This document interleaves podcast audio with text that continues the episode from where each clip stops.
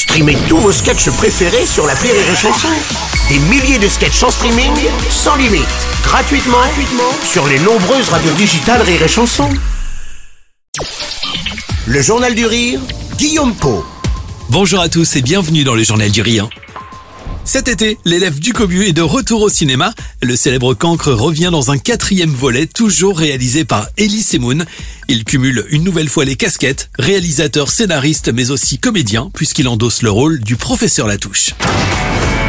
Qui dit rentrée dit dictée, qui dit dictée dit feuille, qui dit feuille dit stylo. Exécution. Direction l'école Sainte-Potache, là où le président des élèves s'apprête à être élu. Deux candidats, Léonie et Ducobu, vont s'affronter au cours d'une campagne électorale pas comme les autres. Un duel avec, comme en politique, des idées très opposées. Pour Ducobu, c'est plutôt retour de la sieste à l'école et parc d'attractions dans la cour de récré. Pour gagner tous les moyens, tous les outils pour tricher seront bons. Elise Moon propose une vraie comédie familiale avec une vraie folie et beaucoup d'humour. Souvent, on part sur des idées bêtes.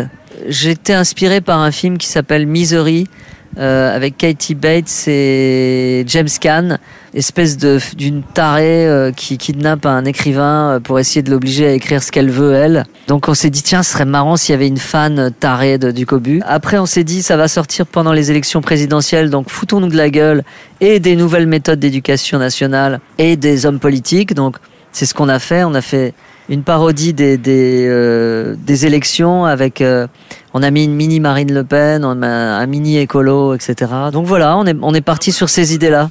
Elie Semoun réalise une comédie très drôle, haute en couleurs. À l'écran, on retrouve une nouvelle fois Émile Kahn, Frédéric Bell, Loïc Legendre et Gérard Jugnot, irrésistibles dans le rôle de Monsieur qui triche.